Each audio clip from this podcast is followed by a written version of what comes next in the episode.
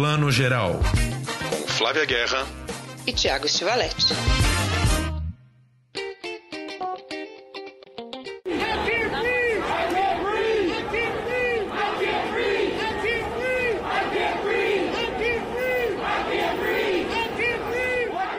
Bom dia, boa tarde, boa noite para você que acompanha o nosso Plano Geral, o seu podcast de cinema. E hoje a edição está especial, nós vamos falar sobre o assunto do momento, Vidas Negras Importam, também no cinema. Bom dia, boa tarde, boa noite, Flávia Guerra. Bom dia, boa tarde, boa noite, Tiago, tudo bom? Legal, hoje nós vamos falar é, sobre a questão do negro e do racismo no cinema americano e também no brasileiro. No cinema americano, a gente sabe que ele já nasceu com a marca do racismo. Em 1915, O Nascimento de uma Nação, um filme do D.W. Griffith, já era um filme que enaltecia Ku Klux Klan, um movimento supremacista e absolutamente racista, e o filme encenava o estupro de uma moça que era pura, branca e virginal por um homem negro e perverso. Cinco anos depois veio a resposta.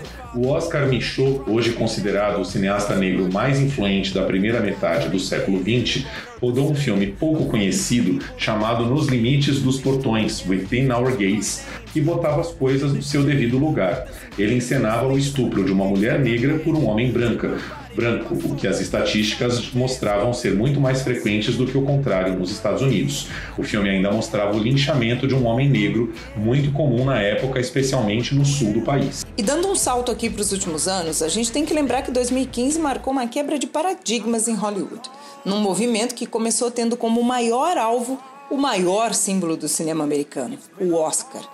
E Selma, filme dirigido pela Eva DuVernay, que é diretora também de Olhos que Condenam, uma série que está fazendo muito sucesso na Netflix, foi considerado pela crítica um dos melhores filmes de 2014, mas obteve apenas duas indicações: melhor filme e canção, e levou só o de canção. Esse descaso imperdoável acabou levando ao movimento Oscar So White, ou Oscar Tão Branco, que volta sempre à voga aí toda vez que saem os indicados e a gente percebe que, mais uma vez, não houve indicados negros nas principais categorias. Mas ainda tem um longo caminho para a gente percorrer. Se houve vitórias aí como Moonlight no Oscar de 2017, que foi um Oscar histórico, maravilhoso, houve também a consagração, dois anos depois, do Green Book, um filme bem polêmico que recria aí a relação quase sem conflitos idílica entre um motorista branco e um músico negro. E foi, claro, alvo de críticas pesadas dos espectadores e especialistas afro-americanos, com toda razão. Então, o caminho é longo a se percorrer. No Brasil, a maioria dos filmes sobre negros que alcançam o público ao longo de sua história vem de cineastas brancos como Cacá Diegues, que a partir dos anos 60 fez clássicos como Ganga Zumba, Chica da Silva e Quilombo. O caso do ator e cineasta carioca negro Zósimo Bulbul revela grande parte da dificuldade para um artista negro filmar no Brasil. Ele rodou vários curtas-metragens ao longo de sua carreira, mas conseguiu fazer apenas um longa-metragem chamado Abolição em 1988. Outros nomes se projetaram depois. É o caso de Joel Zito Araújo, diretor de um documentário fundamental chamado A Negação do Brasil, e o Jefferson D., criador do movimento Dogma Feijoada e diretor do longa Brother, em 2011. Apenas uma mulher negra, até dois anos atrás, havia dirigido um longa-metragem no Brasil. Foi Adélia Sampaio com o filme Amor Maldito, em 1983. Agora, é, nos últimos ano e meio, nós tivemos a Viviane Ferreira, que exibiu no último Festival de Tiradentes, em janeiro, o seu longa Um Dia com Jerusa, que foi apenas o segundo longa no Brasil dirigido por uma mulher negra, né, depois de um intervalo de 37 anos. Flávia Guerra, vamos começar falando por qual assunto?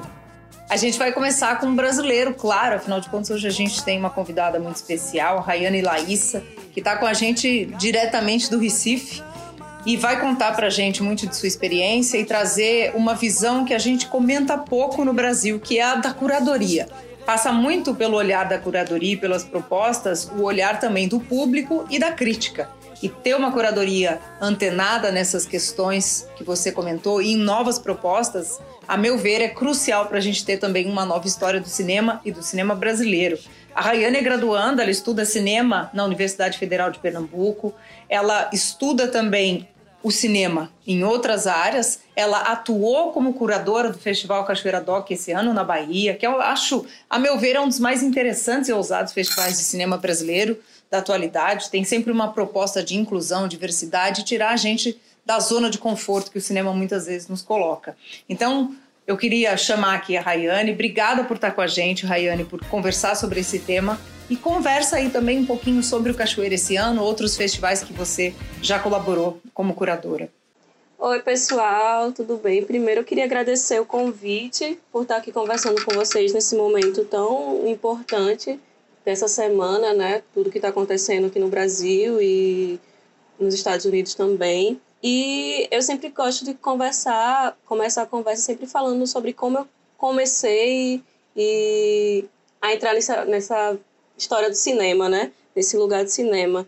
E quando eu entrei na universidade, é, eu sempre me questionava muito, uma, uma me cobrava muito uma cinefilia, né? Tipo, acho que todos os meus amigos de, de classe, da turma, sempre estavam ali querendo zerar todos os filmes do Hitchcock ou filmes da novela Vague. E eu sempre ficava nesse mesmo lugar também, né? Mas tinha alguma coisa ali que era, era estranho para mim, eu ainda não sabia direito o que era.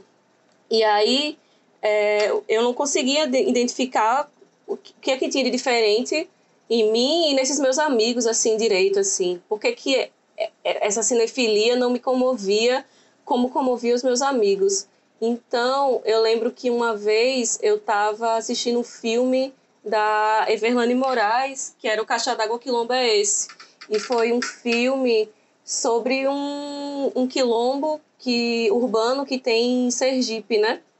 É, e eu acho que foi uma das foi a primeira vez que eu ouvi assim na tela uma mulher negra falar com, com tanto orgulho da sua cor, assim, numa tela de cinema dizer eu sou negra. E eu, eu, lembro que eu chorei. E aí eu fiquei pensando, nossa, é isso que me faltava, sabe? Eu acho que era essa ligação, era esse cinema que eu estava procurando e que eu não estava conseguindo encontrar assistindo os filmes do Hitchcock ou tentando assistir os filmes da novela Vague. E aí isso me despertou para outro lugar. Quando eu comecei a trabalhar com curadoria, eu sempre ficava conversando com os meus amigos e pensando no trabalho, na importância que existia ali, né, do, da, da minha presença nesse lugar de curadoria, já que a gente vai pensar que a curadoria é um lugar de legitimação das imagens, né?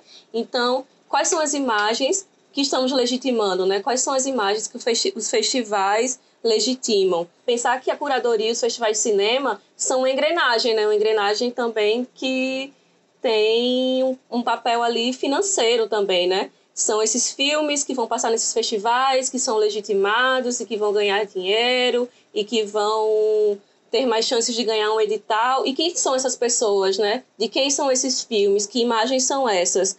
Então, é, trocar as estruturas não é só pensar no que a gente está vendo diante das câmeras, né? não é só ver os personagens, mas pensar por trás de quem está construindo o cinema também, a partir da curadoria, a partir é, da direção, da fotografia. Isso eu acho muito importante começar falando assim, né? Que mudando essas estruturas, a gente também vai falar sobre um, outras imagens, né? Vai trazer outras imagens outras discussões para o cinema, assim. Rayane, eu queria que você falasse um pouquinho mais sobre há quanto tempo você está aí na curadoria do, do Cachoeira Doc e falasse um pouco sobre o festival, que ainda é um festival muito pouco conhecido no Brasil, que tem uma seleção de curtas-metragens fantástica.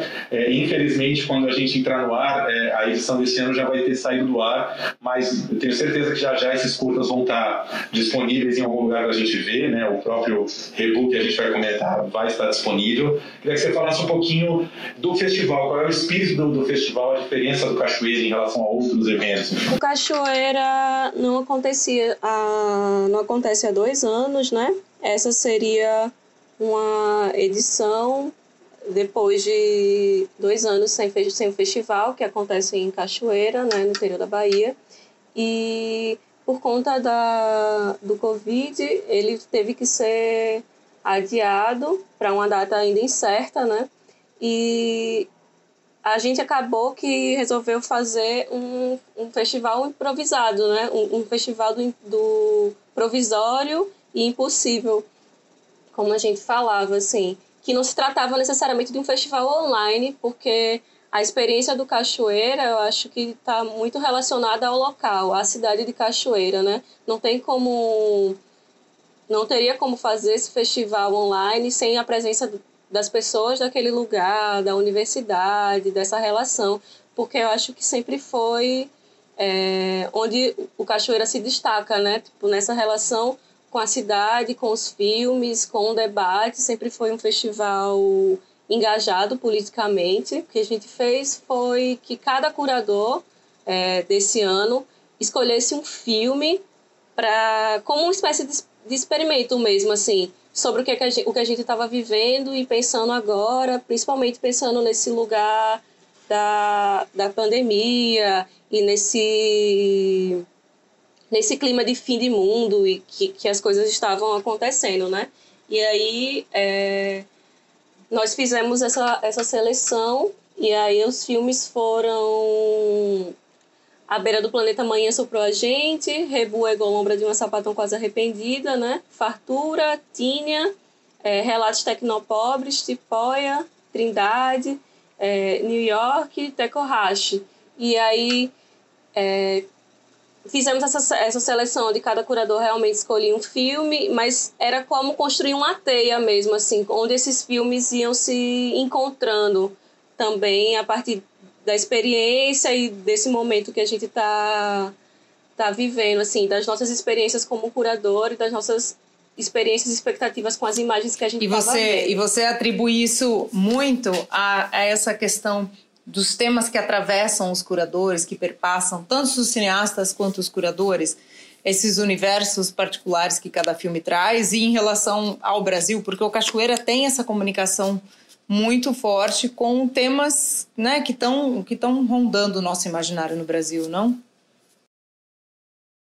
Sim, é, eu acho que essa ideia, nesse momento, que a gente já tinha é, um pouco esse, esse lugar, já entendia que isso ia ser realmente esse Festival do Impossível, e a Maranta já tinha lançado é, uma proposta de falar sobre cura, né? Tipo, a curadoria como esse lugar de cura, e eu acho que cada curador foi encontrando esse lugar, a, atravessando essas imagens que, que lhe, lhe tocavam e como chegava na imagem.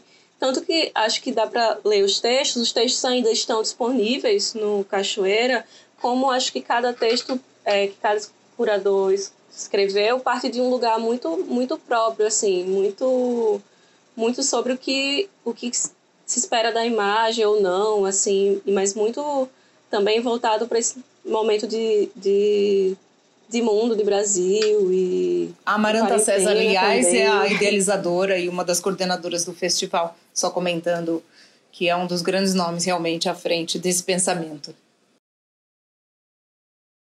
Eu ia falar para um pouco a seleção dela, esse curta fantástico que eu vi graças a ela, de uma diretora pernambucana chamada Mayara Santana, e o curta se chama Rebu, a egolombra de uma sapatão quase arrependida. Rayane, primeiro explica para a gente que é aqui de São Paulo o que é egolombra.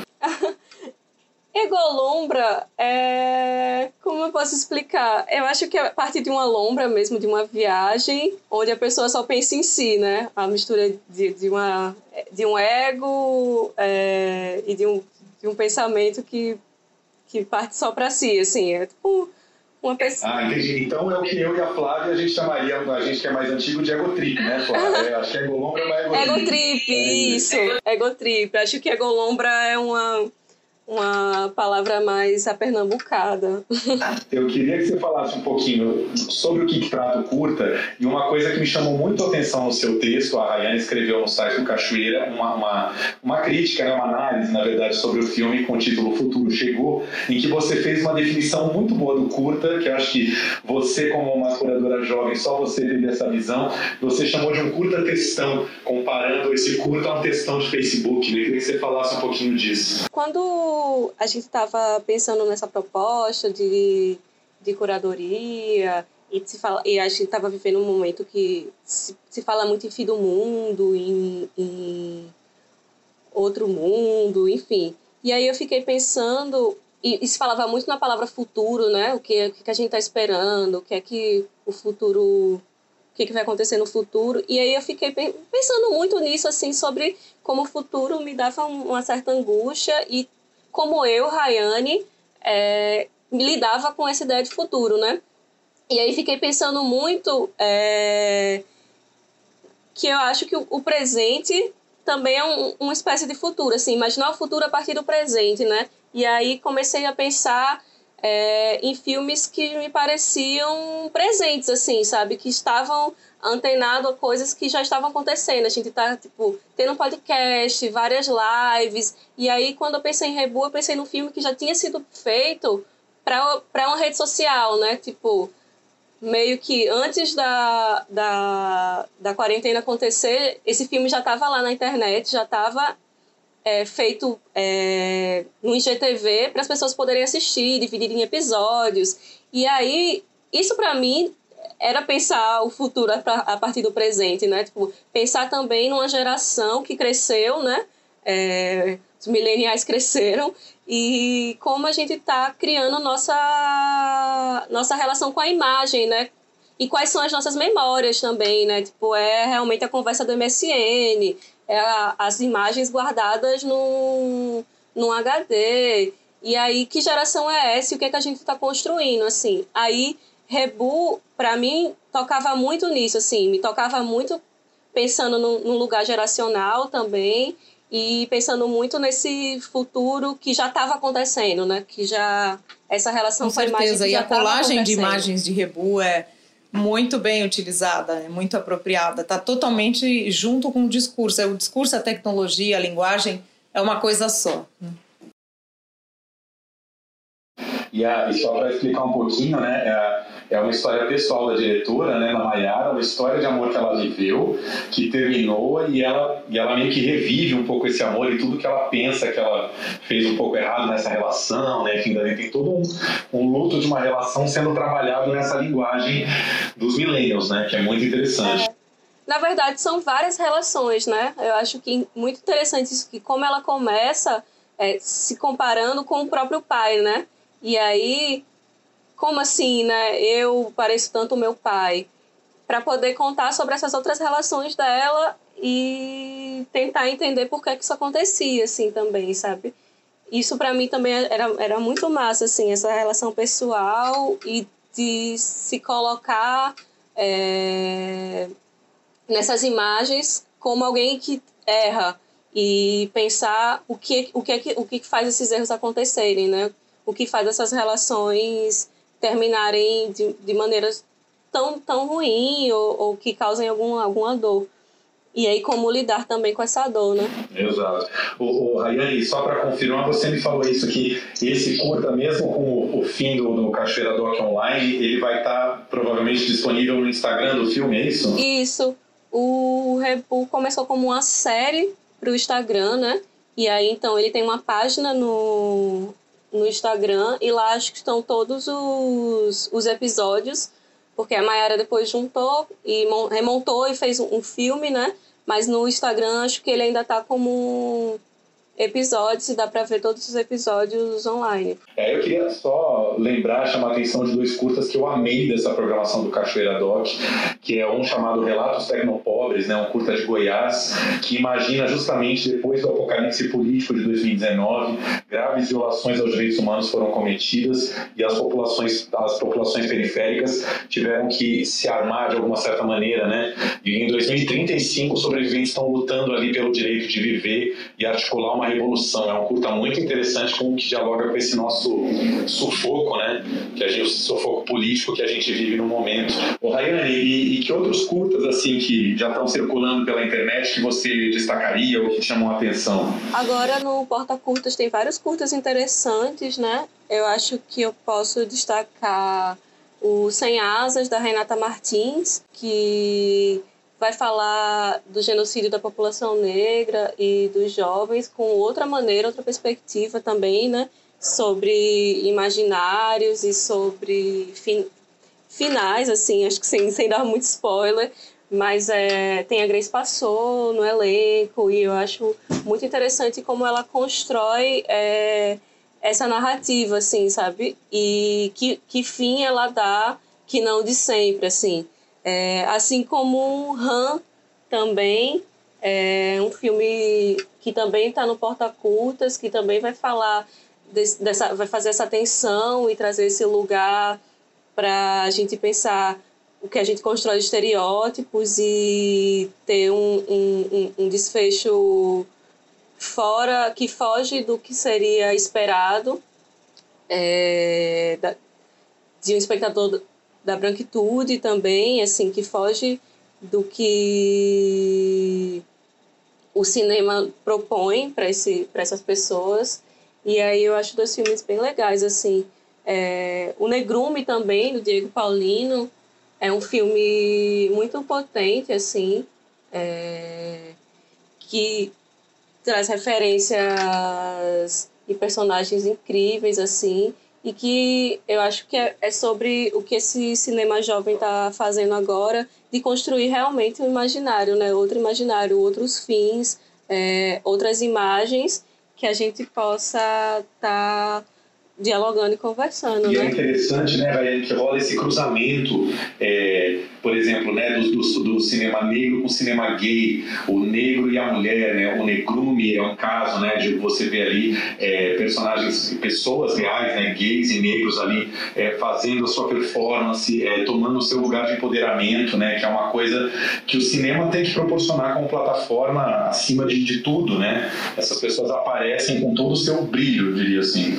É vale destacar muito assim o cinema é, LGBT também para pensar sobre como a gente constrói essas outras narrativas, né? Esses outros fins também, assim, que não a tristeza ou a morte ou essas experiências é, de devastação, assim, mas como reconstruir esse imaginário e de como construir é, esses outros desejos, assim, sabe? Eu sempre falo que eu acho que é a possibilidade de sonhar, né? Tipo, a possibilidade de fazer a imagem construir outro lugar.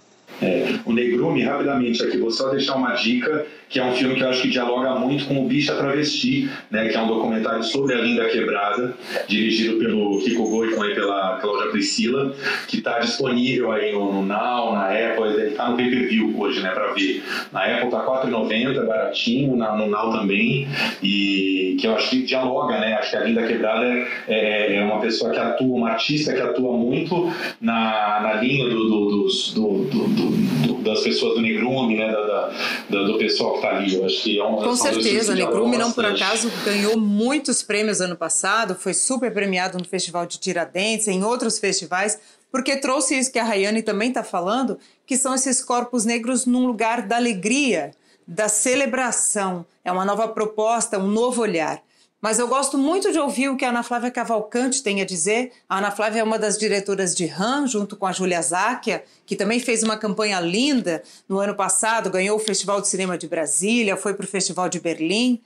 Ela fala que, na verdade, novo é como a sociedade tem olhado esse trabalho. Porque para o diretor, para o ator, artista negro, são processos criativos. Ela traz esse lugar da alegria, que são essas propostas novas, mas que faz parte do processo de todo autor. Novo é a sua postura de, por exemplo, nesse, nesse podcast estar pautando é, a curadoria de uma artista preta, a, a, participação de uma artista preta no filme, a realização de um filme por ela feito, isso é que é novo. Novo é a, a Globo News é, num dia ser totalmente cancelada na internet porque está pautando racismo com uma bancada de jornalistas exclusivamente brancos e no dia seguinte vira público dizer erramos e vamos consertar o erro. Hoje a nossa programação vai ser de jornalistas né, comentados por jornalistas pretos, já que a pauta é racial e é sobre a questão dos negros no mundo, não só no Brasil. Isso é novo. Agora, a nossa maneira de fazer cinema, de representar um personagem, uma história, uma ideia, ela não tem, acho que ela ainda não tem nome, nunca terá, porque é um processo artístico, né? E eu acho que os realizadores, as realizadoras brancas ou as não negras, os não negros, eles não são pegos por essas, por essas perguntas, nem nos processos deles, eles simplesmente criam. E nesse sentido tem uma fala da Maju nesse programa, nessa, nesse, nesse programa da Globo News que eu citei há pouco, que ela fala, visivelmente emocionada, mas ela diz: Eu estou feliz de estar aqui com vocês, meus irmãos, meus pares, mas eu também quero que a gente possa falar de outras coisas e não só sobre a negritude, né? Porque senão você vira um nicho, vira uma parte. E eu estou achando muito interessante esse, esse novo, ele está, para mim, mais atrelado a uma mudança de posicionamento, né? um jeito de encarar o mundo da branquitude, e isso é muito novo, porque a gente precisa, a gente precisa de quem tem espaço, dizer, toma aqui meu espaço, senta aqui nessa cadeira, toma aqui essa fatia de bolo, sabe? Porque é, a gente pode conquistar as coisas na base da, da luta, da batalha, que é como tem sido, mas a gente também pode conquistar as coisas de um jeito doce, leve. Podemos, né? Não sei se isso vai ser possível, mas deveria ser, na minha opinião. Aí eu acho que cada diretor e diretora preto, preta, vai, vai trazer aí as suas questões, as suas pautas, os seus atravessamentos, as inspirações, suas loucuras. Eu acho que no Porta Curtas agora tem filmes muito diversos. As pessoas que estão ouvindo o podcast, se ficarem afim, podem lá conferir, sabe? São várias realizadoras pretas e pretos.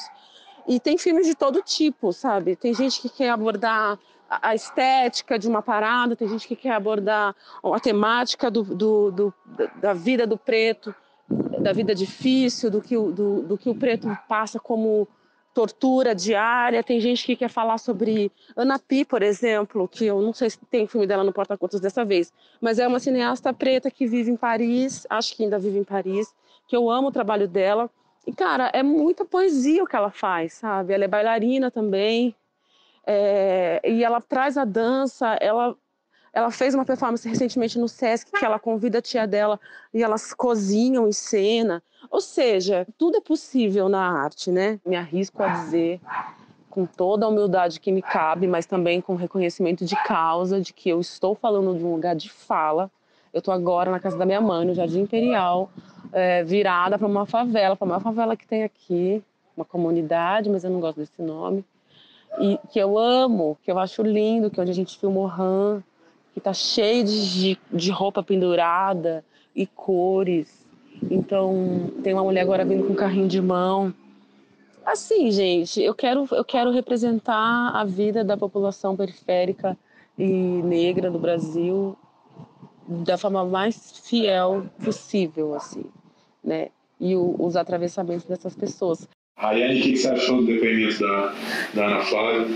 Eu acho que a Ana Flávia vai falar de uma coisa que eu acho importante assim, a gente conversar também, que é sobre primeiro pensar o que é cinema negro, né? Que o cinema negro não é um cinema que vai falar apenas de racismo, que vai falar apenas de dores, que vai falar é, de sofrimento, mas é um cinema que vai trazer a subjetividade desses artistas, assim. É, nós fazemos outra coisa e falamos de outra coisa além de racismo no nosso, no nosso dia, sabe? É, então, eu acho que esse momento agora que estão sendo chamados vários artistas e para cooperar e para conversar e para dialogar, é importante que esse lugar, esse, esse, esse, essas coisas aconteçam o tempo todo, não só para pautar racismo, não só para pautar cinema negro também, sabe? Podemos conversar sobre qualquer outra coisa, qualquer outro assunto e não só o assuntos voltados para racismo, negritudes, é, cinema negro, mas qualquer outro cinema também, né? É, eu acho que isso é interessante apontar. E aí eu acho que o que ela fala, fala casa muito com o que eu falei no começo, que é isso de desses lugares de, de espaço, né? De, de, de ter pessoas negras ocupando outros espaços para esse mecanismo girar realmente, assim, sabe? Para esse mecanismo de imagens é... se deslocar um pouco, assim. E aí, quando eu falo em imagens que. criação e reivindicação de imagens também, que é pensar nessas imagens, como eu falei do banal, ou como ela falou, dessa mulher subindo com carrinho, ou, ou de, de, de outras questões, sabe? De uma fabulação que eu acho que ao cinema é, feito por realizadores e realizadoras brancos, isso já existe, sabe? É, essas imagens que são comuns, essas imagens que são comuns no, no, imaginário branco que não são tão comuns no nosso, assim, que a gente não vê e não, não consegue se enxergar nesses lugares, assim. Eu acho que a gente está criando essa, esse, esses lugares, assim, criando é, a partir dessa, desse lugar muito artista, assim, sabe? Esse lugar de, de construção da arte mesmo, assim, de de vivência e pensar que cada artista é diferente, cada artista negro tem uma vivência, vem de um lugar, vem de cidades, contextos diferentes, assim, e que a realidade negra ela é múltipla, assim, não existe uma unificação, não existe só tipo, o que é cinema negro e, e ser só isso, sabe? São vários cinemas, vários, vários cinemas negros e eu acho que realmente no Porta Curtas agora a gente tem vários filmes que são distintos e que permeiam a subjetividade de, de cada um, assim, sabe? Queria conversar um pouquinho sobre a Viviane Ferreira, que é, é diretora de um curta super premiado chamado Dia de Jerusa, sobre é, uma, uma moça que está trabalhando, uma moça negra que está trabalhando, é, fazendo um recenseamento para uma marca de sabão em pó, né? E ela vai bater na porta de uma senhora, que é a grande Léa Garcia, né? Atriz veteraníssima, de mais de 80 anos, né? É, atuou na, na clássica novela Escravizaura, entre tantos outros e elas também vão desenvolver uma relação muito especial.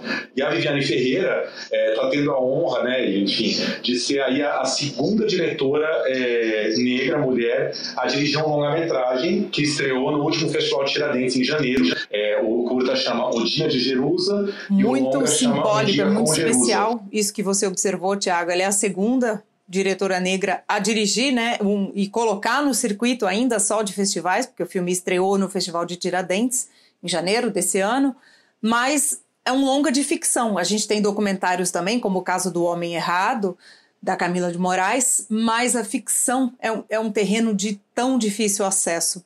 E é muito simbólico que tenha vindo desse curta que fez muito sucesso, porque esse curta também traz isso é uma história de amizade, de amor entre duas mulheres, né, no sentido da relação que se constrói entre essa jovem que está fazendo ciência e um dia chega na casa da Jerusa e a Jerusa começa a contar suas histórias. E essas histórias, como diz a Rayane, elas também têm histórias de dor ali, né? No longa isso é mais desenvolvido, mas é a abordagem, é o amor envolvido, é a cidadania, o lugar assim muito especial que a Jerusa merece. Então, eu queria que a Rayane comentasse um pouco. Acho que a Rayane ainda não viu longa. Se viu, comenta também com a gente. É, to, e, esse, e, esse, simbólico da Viviane, né? É, realmente, o longa eu ainda não vi, mas o curto eu já assisti. E ele é, é isso, né? Um filme que vai construir, exato, nessa narrativa do carinho, né, que vai tocar e vai falar de assuntos que são que trazem a dor, você sente assim, mas que vão falar a partir de outro lugar, assim, desse encontro de duas mulheres, desse encontro de gerações diferentes, né, de uma jovem que no curta recebe a notícia no, que, que passou na universidade, dessa outra senhora mais vivida que está tá ali passando seu aniversário, comemorando seu aniversário sozinha e desse diálogo geracional assim também de carinho que eu acho muito legal assim conversar também sobre isso, sabe? Sobre as diferenças geracionais assim, as conquistas e as semelhanças e esse cinema de afeto mulheres, que se sabe? constrói, né? Ele é muito rico, como você disse, né? Do cotidiano, de relacionamento, de pequenas de pequenos grandes desdobramentos do cotidiano, né?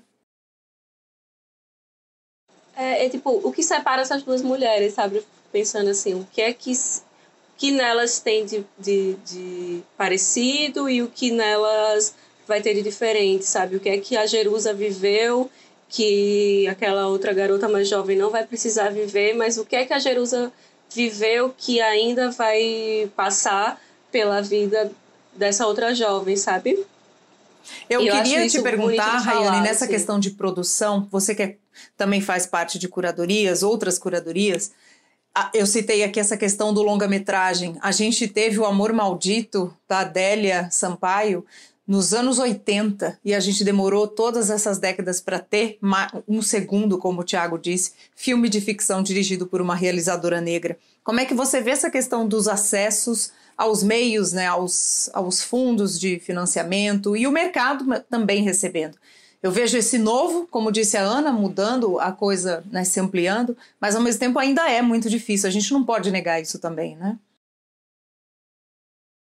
Sim, totalmente. Assim, eu acho que primeiro é pensar é, em políticas públicas para que esses editais e esse, esse, esses, grandes, esses grandes editais e financiamentos é, olhem para o cinema, para os realizadores negros e realizadoras negras, assim, para essa produção e para que a gente possa conseguir realmente colocar a mão no dinheiro, assim, porque a gente está falando de dinheiro, porque a, gente tá, a gente vê muitos curtas-metragens, mas quem acessa e quem ainda conquista os editais para a realização de longas-metragens e para desenvolvimento de, de série é, ainda são pessoas brancas, ainda são, em sua maioria, inclusive, homens brancos, assim. É, eu também fico pensando muito no, nos próprios festivais, assim, existe uma grande quantidade, uma quantidade de festivais de cinema negro, é, de mostras, assim, a Egbé em Sergipe, Osmo Bubu no Rio, é, o Negritude Infinita em Fortaleza, assim, que, que acontecem todo ano e que é incrível e que acaba sendo realizado com poucos recursos, sabe? A maioria deles com, com, com um pouco dinheiro, assim. E aí eu fico pensando para onde vai é, o, o, esses investimentos, assim, quando a gente pensa que alguns festivais ano passado fizeram vaquinha para poder para poder acontecer, né? Eu vi vários festivais ano passado, festivais grandes, assim, a gente pode citar a Janela Internacional de Cinema. Eu acho que o Festival do Rio, podem me corrigir se eu estiver enganada, participando desses dessas vaquinhas online. E aí eu penso que foi muito rápido, assim, quando eu entrava é, nas plataformas e via a quantidade que estava sendo arrecadada, assim, enquanto esses outros, essas outras mostras, festivais de cinema negro menores que acontecem no país, acabam conseguindo muito pouco, assim, sabe? É, abrem campanha e, e, e, fecham sem conseguir nem a metade. E em, em, que cinema, sabe, se quer investir? Em que cinema se, se, se olha quando se fala em dinheiro, assim, sabe?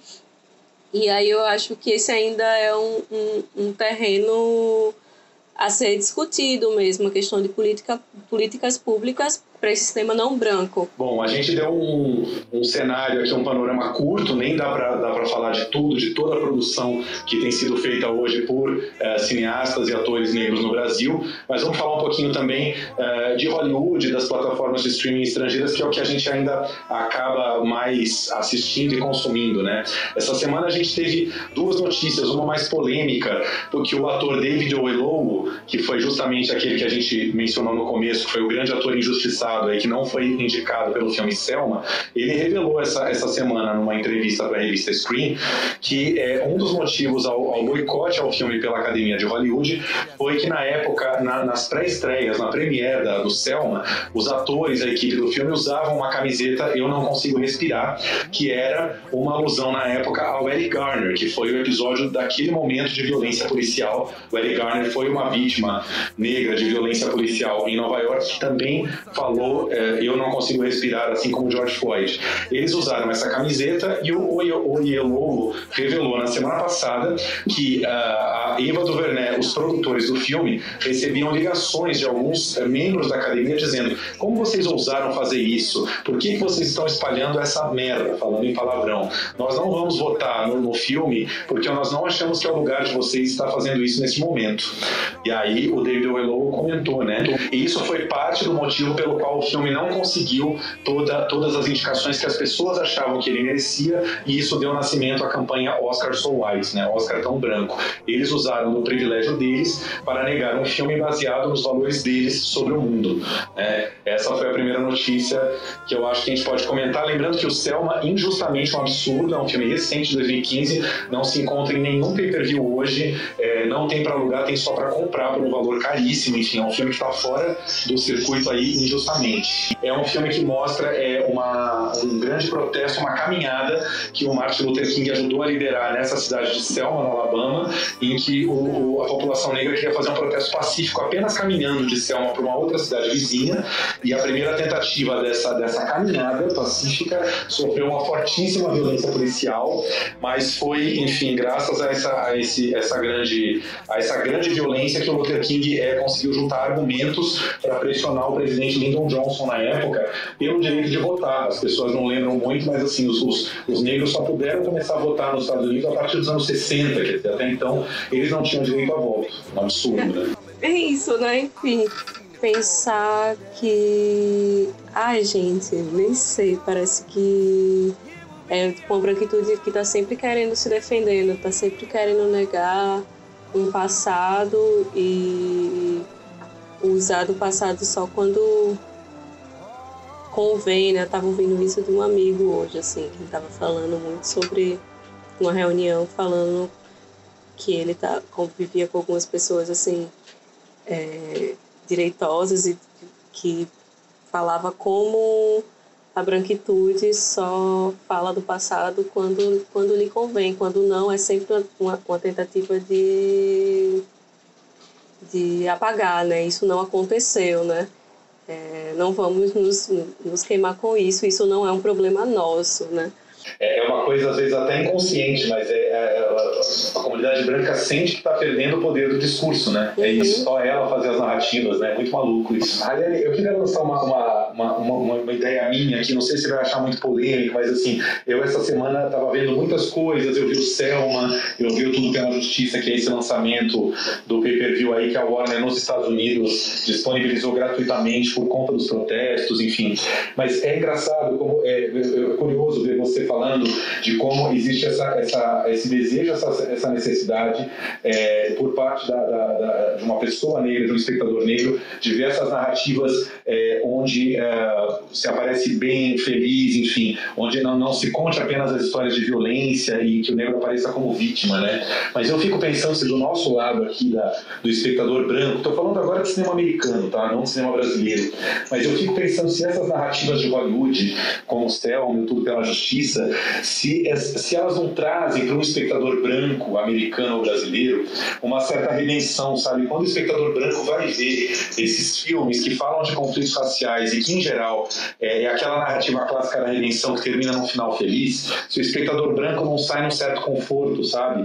Ah, eu me coloquei durante duas horas no lugar do, do personagem negro, então eu, eu, eu, eu, sei o que ele passa, eu, eu consigo me colocar no lugar dele. Eu fico pensando se Hollywood não tem um pouco essa armadilha do conforto, sabe?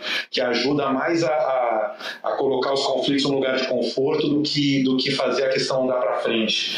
Não sei, não sei se eu estou sendo muito maluco, queria ouvir um pouco você sobre isso. Eu não sei, assim, falar direito também, porque eu acho que a, a imagem, acho que a relação com a imagem, assim, cinema negro lá é diferente, assim, acho que eles já estão construindo imagem há muito tempo, né, assim, a gente vai começar a pensar nas nossas imagens a partir, sei, de Osmo Bull, né, com alma no olho, então é uma história com a imagem muito mais antiga que a nossa, assim, mas...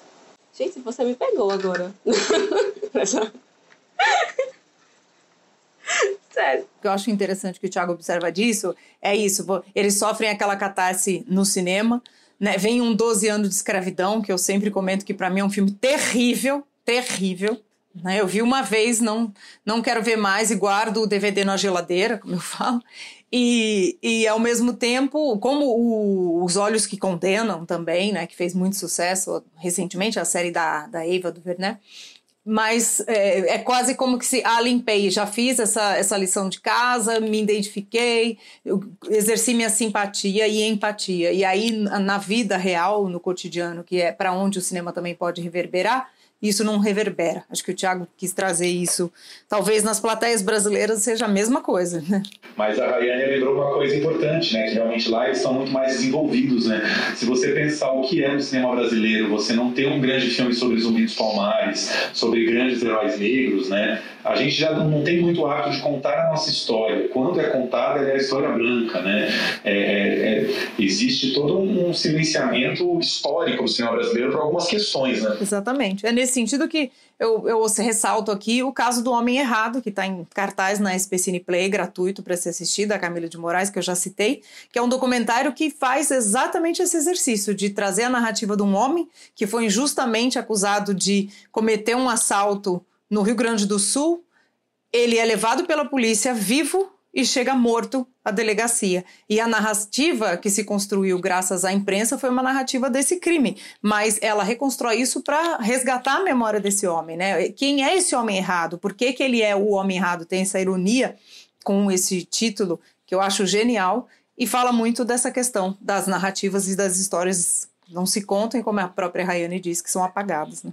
Rayane, você viu o caso do Homem Errado? Vi. É, tem uma coisa que eu acho muito interessante no caso do Homem Errado, é, é isso de, de é, homem errado e homem certo, né?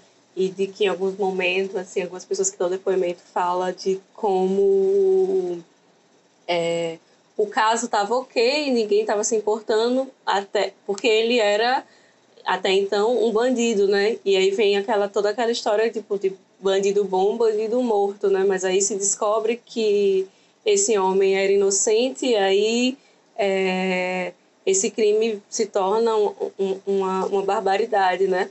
Mas, mas mesmo que caso fosse, mesmo aqueles outros corpos e pessoas que e aqueles assaltantes que morreram não tivessem o, o, o, direito à vida, né? O direito a, a, a, a estar vivo, assim, né? Isso é muito muito maluco de se pensar assim, né? Isso é muito o que a gente está passando e os Estados Unidos estão gritando para o mundo essa semana que não, não é, não é correto. É, para dizer o mínimo, não é correto. É, então, e aí pensar também que nós somos muitos, assim, temos muitos artistas maravilhosos, assim, que também pensar que não adianta só olhar, não é só a imagem na frente das câmeras, não é só o que a gente vê na tela, mas é pensar também sobre o que tem atrás das telas, sabe? Olhar para aquele filme daquele diretor que, que a gente gosta e pensar, tá, mas quantas pessoas nessa equipe eram pretas? Quantas pessoas pretas estavam exercendo cargos e funções é,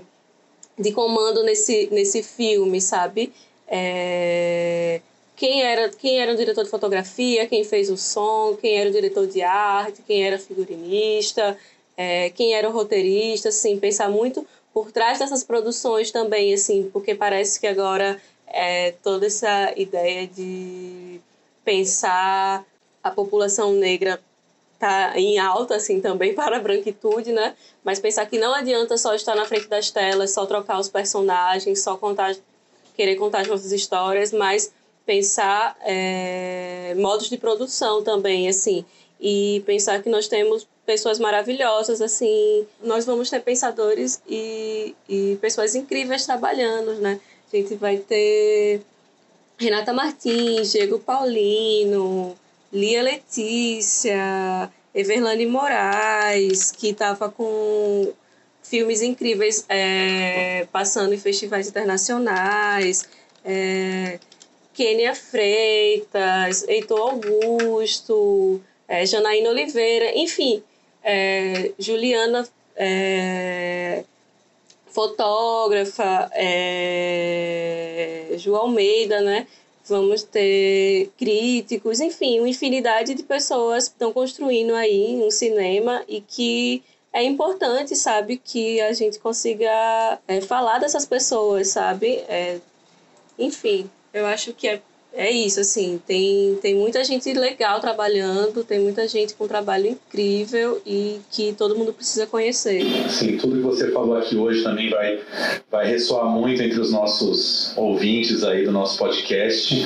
Muito obrigado aí por toda a sua, sua inteligência, sua, sua capacidade já de, de ver cinema e a paixão pelo cinema que a gente sente que você tem, né, Flávia? É isso aí. E, acima de tudo, a gente falou de ótimos filmes. Então, corram para conferir, procurar, assistir porque é isso que a gente também quer. A gente vai postar nas nossas redes sociais, a gente até está devendo isso, né, Flá? Abrir uma, um, um, Instagram só do nosso podcast, mas a gente já vai colocar nas nossas redes uma listinha de todos esses curtas que a gente falou, principalmente os que estão disponíveis online, ou seja, essa listinha é uma obra feita a três aqui, entre eu, a Flá e a Rayane, que também já está indicando um monte de coisa, e vai ter os links diretos lá para vocês verem tudo que quiserem que já estiver disponível na internet. É isso aí. Para terminar, eu cito também a Sabrina Fidalgo, que é uma cineasta que eu adoro, acompanho. Alfazema foi premiado em Brasília no passado.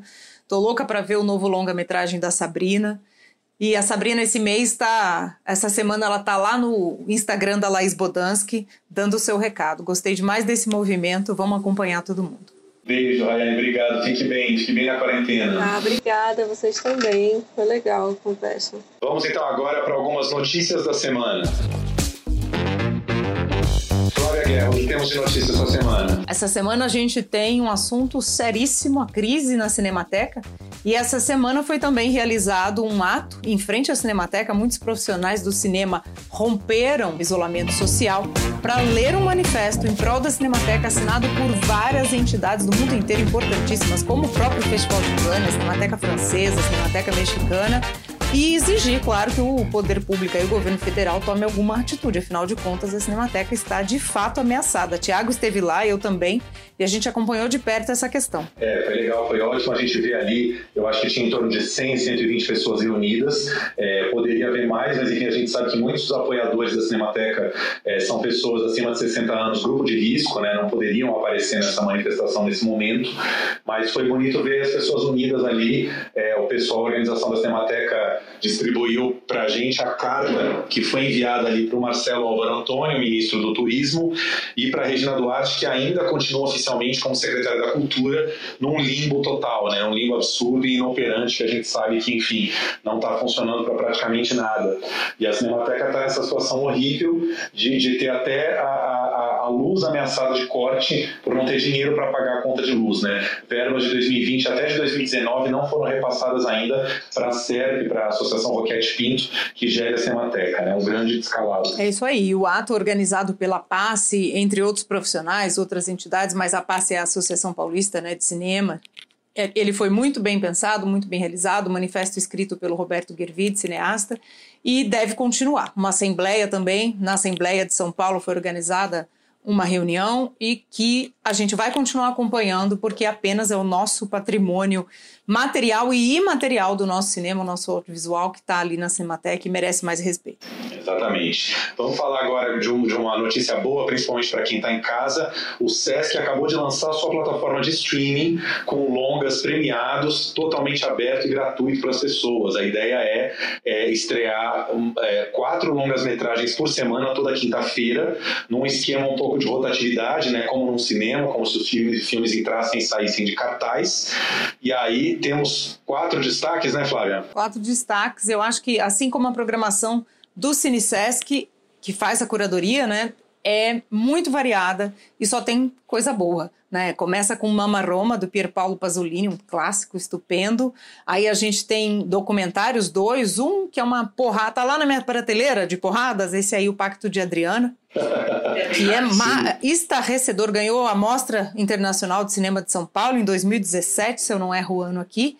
E é, é uma história de família, ao mesmo tempo é a história da ditadura chilena. Não percam esse filme.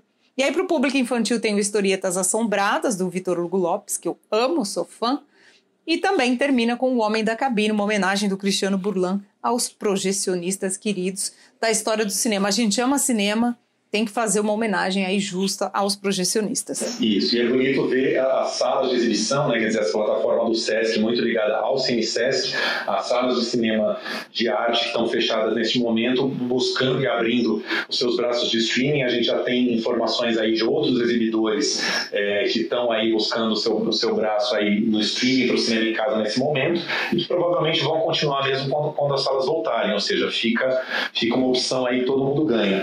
Então, para acessar sescsp.org.br barra cinema em casa. E das notícias principais da semana, obviamente, a gente teve a edição de Cannes 2020, que na verdade tem, mas acabou, mas a seleção estava sendo muito aguardada. O festival entendeu que divulgaria uma lista de selecionados que estariam no line-up ali acontecendo na edição presencial, mas estão sim, estão para a história, para o line-up da edição de 2020. E entre os selecionados, a gente tem nomes como Wes Anderson, a gente tem Steve McQueen, a gente tem Viggo Mortensen e o brasileiro João Paulo Miranda Maria, que a gente conversa com ele agora, diretor de Casa de Antiguidades. É muito especial para a gente poder anunciar um brasileiro. Todo ano a gente fica naquela animação e quando sai é sempre uma alegria, né, Tiago? É isso mesmo, e é bom lembrar, a gente vai conversar com o João agora. O João já é super premiado em Cannes, já tinha passado dois curtas lá, o Command Action e a moça que dançou com o Diabo, que teve menção especial do júri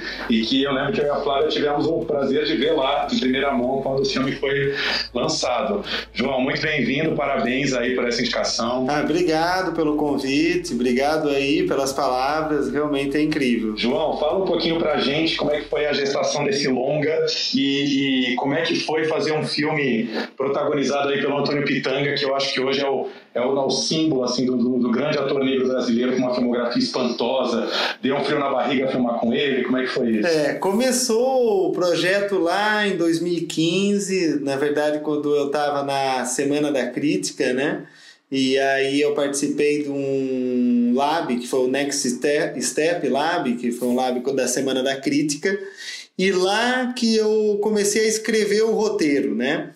E o, e o engraçado é que assim, eu sempre descrevi, descrevi no roteiro original como, como sendo um homem né, rústico, um homem de, de idade, um homem com marcas, marcas do tempo nele, né, no corpo, no, no seu olhar, que carregava um, um olhar, uma vibração interna, né, que como se tivesse uma força bruta mesmo tendo uma idade mais avançada.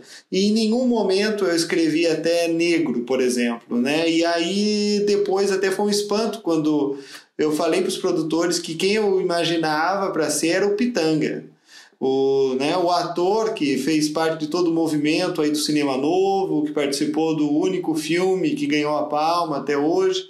Então, para mim, é, isso era fundamental, era como quase um batismo, porque o Pitanga esteve no primeiro longa no Glauber Rocha, por exemplo. Então, isso para mim é, é muito mágico. E, e eu cheguei né, a falar com ele, porque hoje, às vezes, ele é mais conhecido, às vezes, como o pai da Camila, e eu falei: olha não é, não é a Camila, não é um famoso. Eu quero, na verdade, é o que eu falei para ele: eu quero sangue no olho.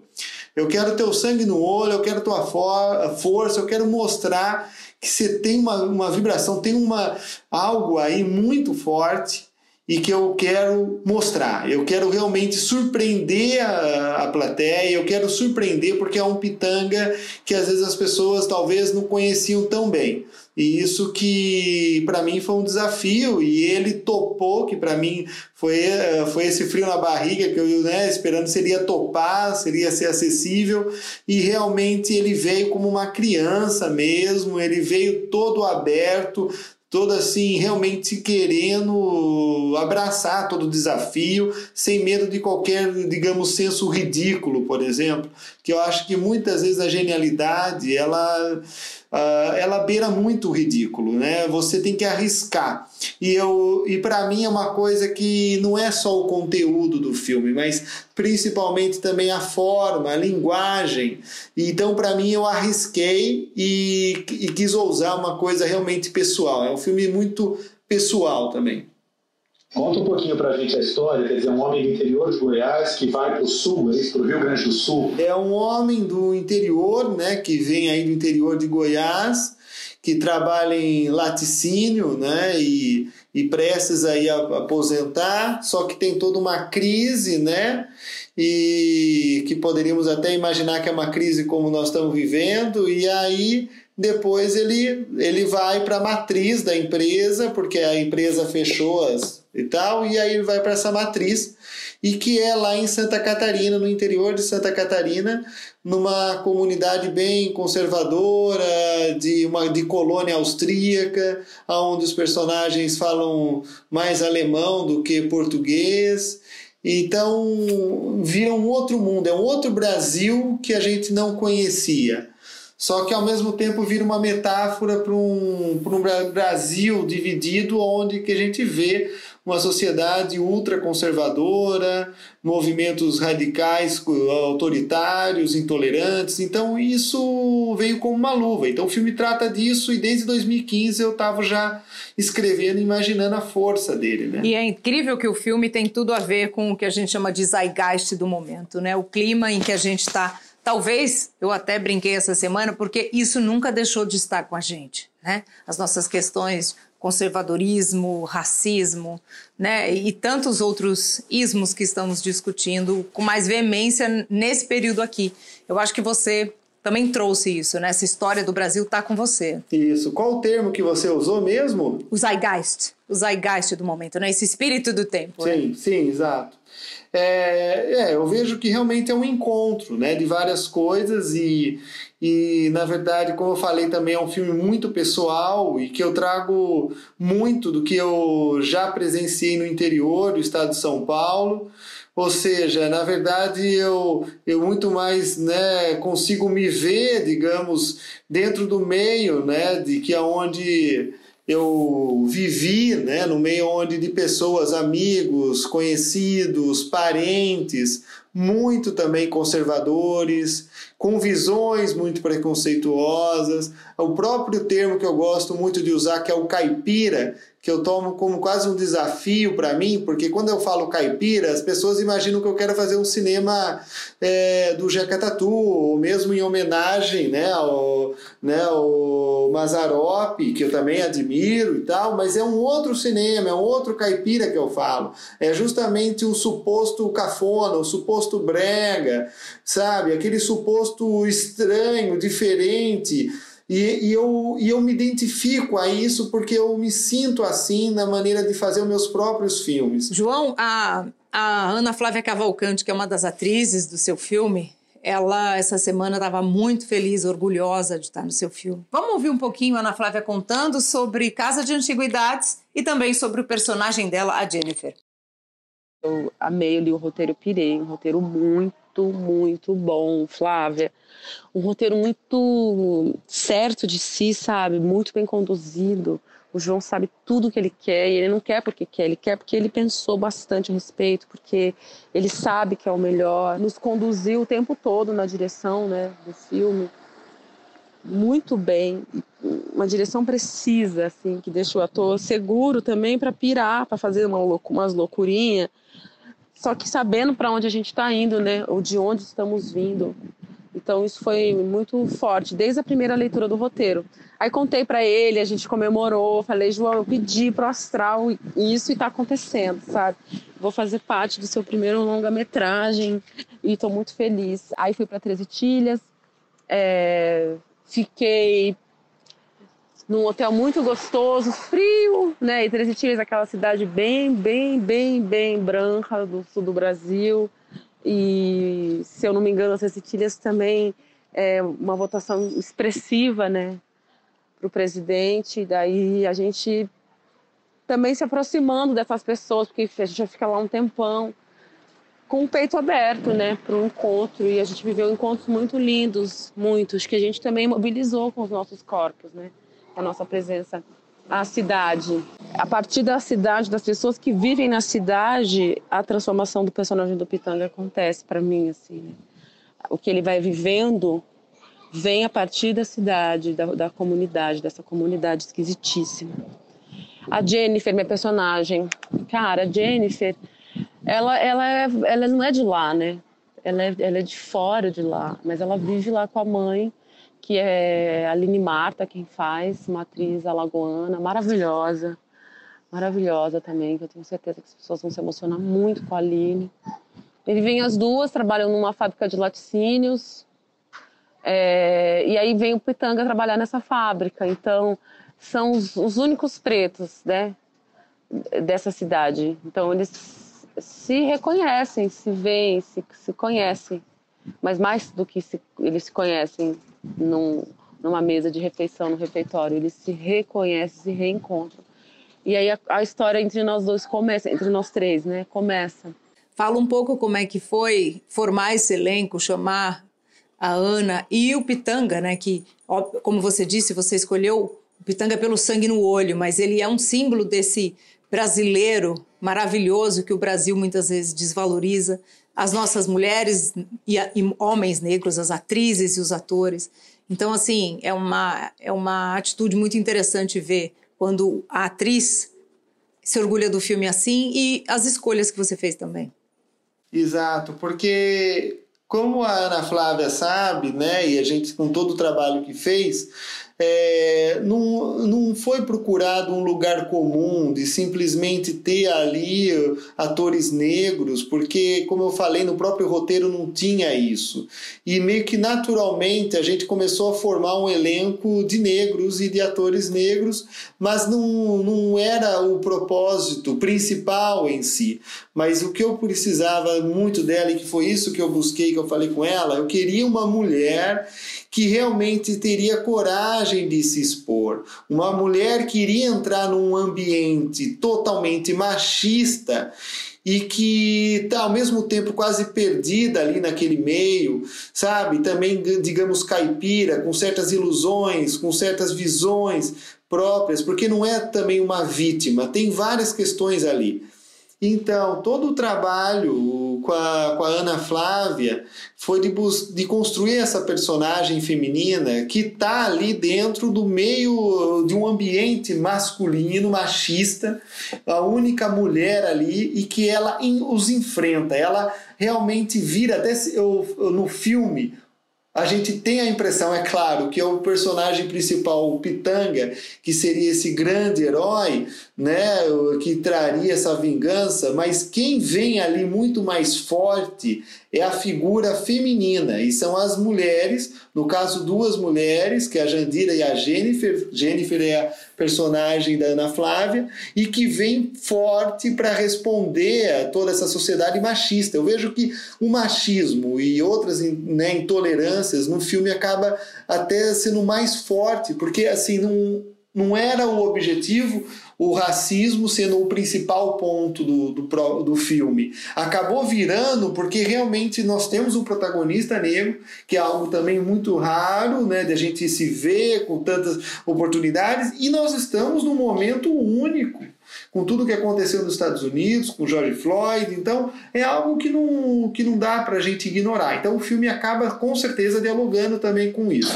Ô, João, eu queria que você falasse um pouco sobre essa situação que você é um dos raros cineastas do mundo que está vivendo de ser selecionado para um festival que não aconteceu. Eu vi algumas, algumas entrevistas suas dizendo uma frase muito bonita, né, dizendo que o que importa não é o glamour do tapete vermelho, mas o cinema.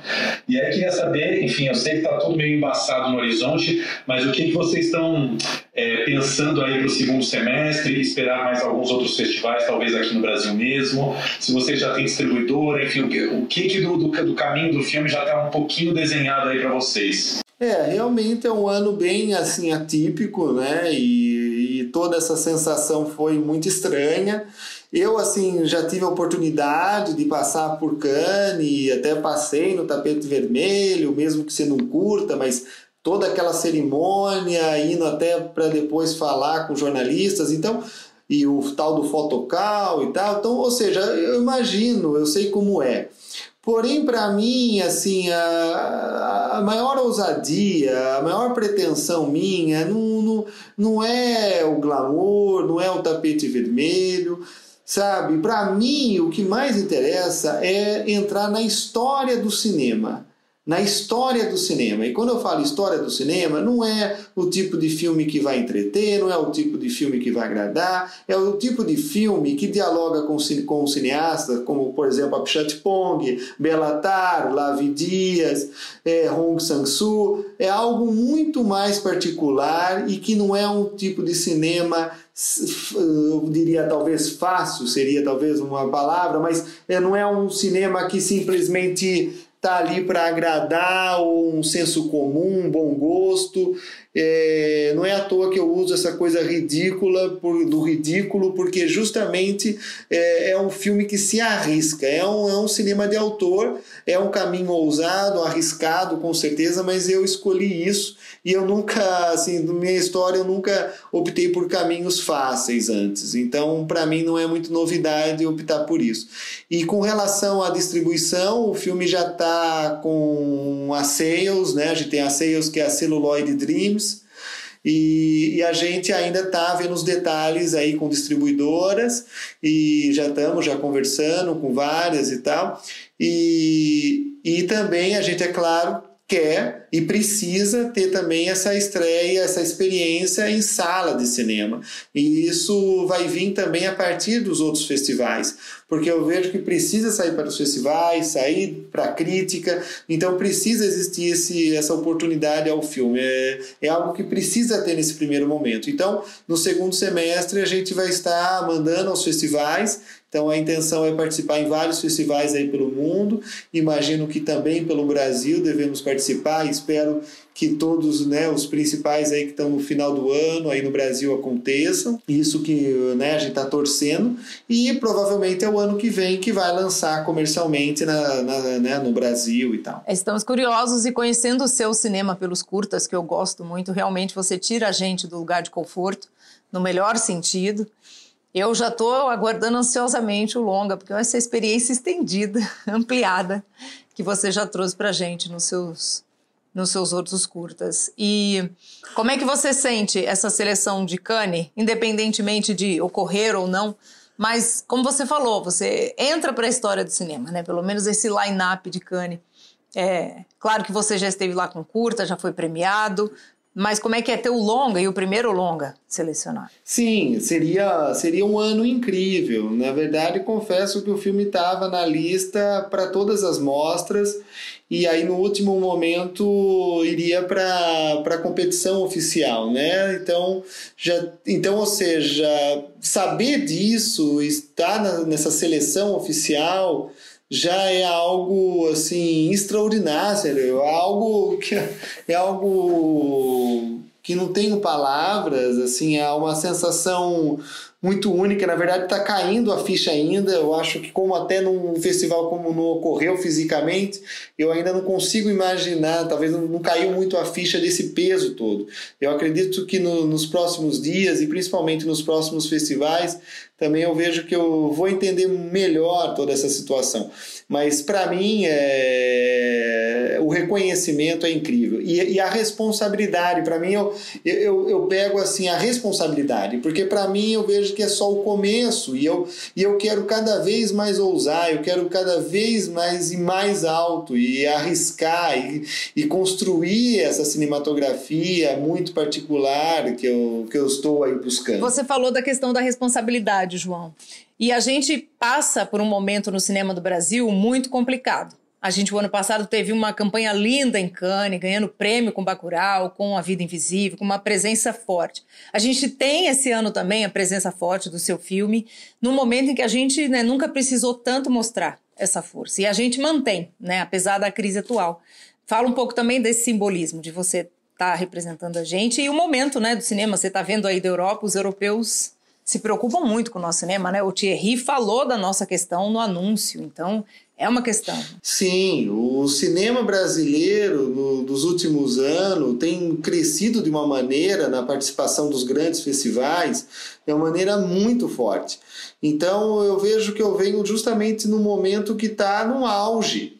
Então, agora é um momento que o cinema brasileiro tem seus autores, que tem uma força, mas que infelizmente não, não tem uma valorização, está tendo um desmonte, está tendo realmente falta né, de tanto um olhar, e, mas isso eu vejo que em várias esferas, né, em várias esferas do do, de todo o governo atual, desde o momento do golpe em 2016, isso, isso já começou a complicar e eu vejo que, de fato, é uma coisa que infelizmente vai levar um tempo, mas eu, eu assim, imagino que o cinema, né, eu para mim o cinema ele sempre vem para afrontar, ele vem para lutar, é, é uma militância, é uma militância não dita de partido, mas é uma militância realmente pela arte. E eu vejo que a gente vai fazer e vai, vai fazer uma história, já está fazendo, temos uma história que é muito mais importante do que esses políticos passageiros. Então nós vamos sobreviver e amanhã a gente vai estar tá superando, vamos ter tropeços, vamos ter que ter reconstruções né? Mas eu tenho certeza que nós vamos cada vez mais uh, ter, uma, ter uma ascensão no sentido artístico. Isso eu vejo que não falta criatividade e talento no cinema brasileiro. João, quero te agradecer muito a participação de Paris. Parabéns pela indicação. A gente está curiosíssimo para ver seu filme. Que você entre em todos os festivais possíveis, passe com seu filme por, pelo mundo inteiro. Também entre bonito no Brasil para a gente poder ver, né, Flavinha? É isso aí. Muito orgulho.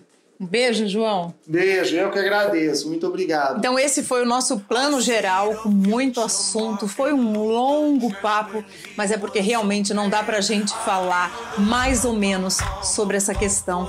Eu fiquei muito feliz com esse nosso podcast, que os temas voltem, que os filmes e os cineastas voltem e que a gente fale muito mais e que o Brasil tenha uma pluralidade cada vez maior de temas, filmes e cineastas aí com a mão na massa. Então, bom cinema para vocês, boa semana.